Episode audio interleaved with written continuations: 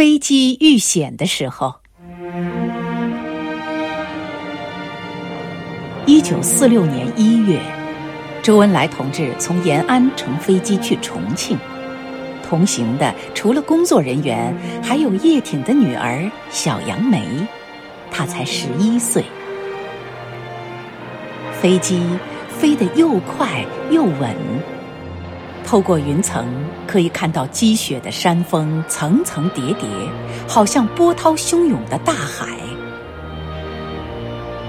突然，飞机遇到一股强烈的寒流，机翼和螺旋桨上都结了冰，而且越结越厚。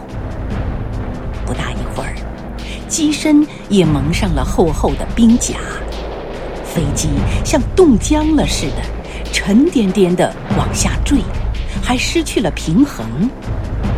机翼掠过一座座山峰，眼看就要撞着山尖儿了，情况十分严重。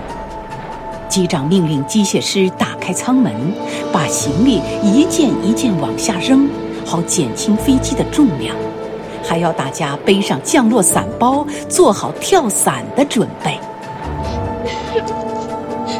正忙着，忽然听到小女孩的哭声。周恩来同志立刻站起来，从摇摆不定的机舱一头几步跨到小女孩面前。原来，小杨梅的座位上没有降落伞包，她急得哭了。周恩来同志马上解下自己的伞包给小杨梅背上，还亲切地鼓励她说：“孩子。”不要哭，要像你爸爸那样勇敢、坚强，同困难和危险做斗争。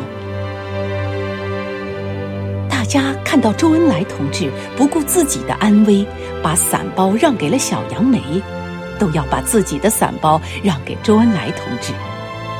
周恩来同志用命令的口吻说：“不要管我，大家要沉着，不要慌张。”就在这时候，飞机冲出了寒流的包围，在阳光的照射下，冰甲开始融化了，整块整块的冰哗哗的往下掉，飞机渐渐升高了，继续快速平稳的向前飞行。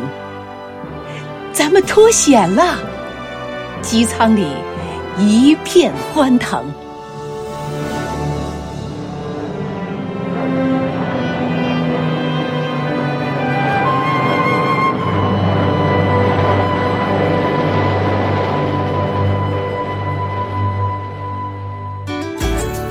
更多课文，请关注微信公众号“中国之声”。